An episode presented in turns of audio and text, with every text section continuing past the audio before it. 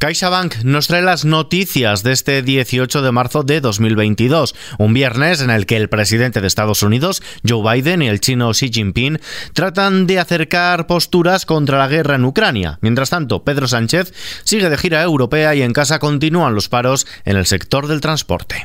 XFM Noticias con Ismael Arraz. Ucrania pide un Nuremberg II. Las autoridades ucranianas han abogado por establecer un tribunal internacional especial similar al de Nuremberg para juzgar altos cargos rusos por crímenes de guerra cometidos durante la invasión iniciada el pasado 24 de febrero por orden del presidente ruso Vladimir Putin. Según aseguran desde Kiev, las autoridades cuentan con documentación sobre más de 1.800 crímenes de guerra por parte de las fuerzas rusas. Ha recalcado que esto es una confirmación de que Rusia está llevando a cabo un genocidio contra el pueblo ucraniano. Mientras tanto, el presidente chino Xi Jinping urge a Joe Biden a trabajar de forma conjunta por la paz mundial. Xi transmitió estas opiniones a Biden durante una reunión telemática, la primera que mantienen los dos líderes desde el pasado mes de noviembre. Según Pekín, China y Estados Unidos no solo deben encauzar sus relaciones por el camino correcto, sino también compartir sus responsabilidades internacionales y trabajar por la tranquilidad y la estabilidad mundial.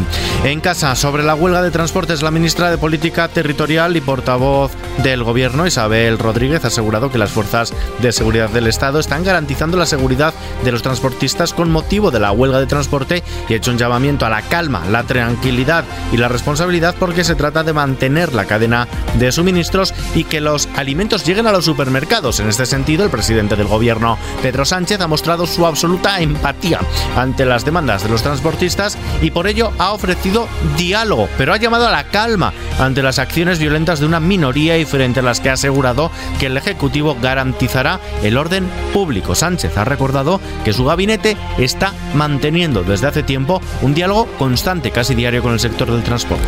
Absoluta empatía, absoluta eh, disposición a continuar el diálogo. Ahora bien, el Gobierno de España también tiene una exigencia y la exigencia es garantizar el orden público. Eh, incluso ante determinadas conductas que afortunadamente son minoritarias, pero que están eh, actuando de manera vandálica, cuando no violenta.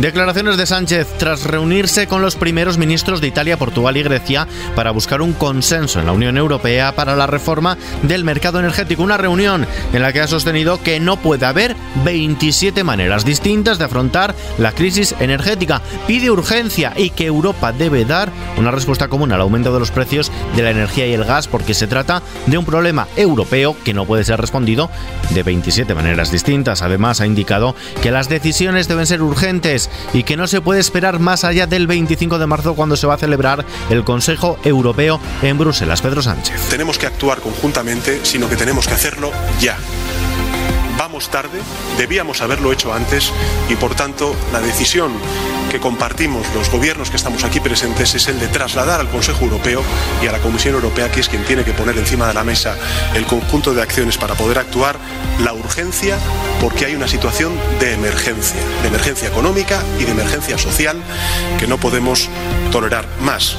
Por cierto, que en esta gira europea Sánchez añade una cita con el presidente francés Emmanuel Macron para intentar consensuar la reforma del mercado energético. Mientras tanto, el mundo rural sale a la calle este domingo en Madrid. La cita comenzará a las 11 de la mañana en la plaza del emperador Carlos V, en la glorieta de Atocha, para entendernos. Será frente al Ministerio de Agricultura. Los organizadores de la manifestación hacen un llamamiento a toda la población española comprometida con la supervivencia del campo porque aseguran el futuro del campo es cosa de todos, en defensa en particular de las actividades ligadas al medio rural como son la agricultura, la ganadería o la caza, fuente principal todas ellas de subsistencia y desarrollo.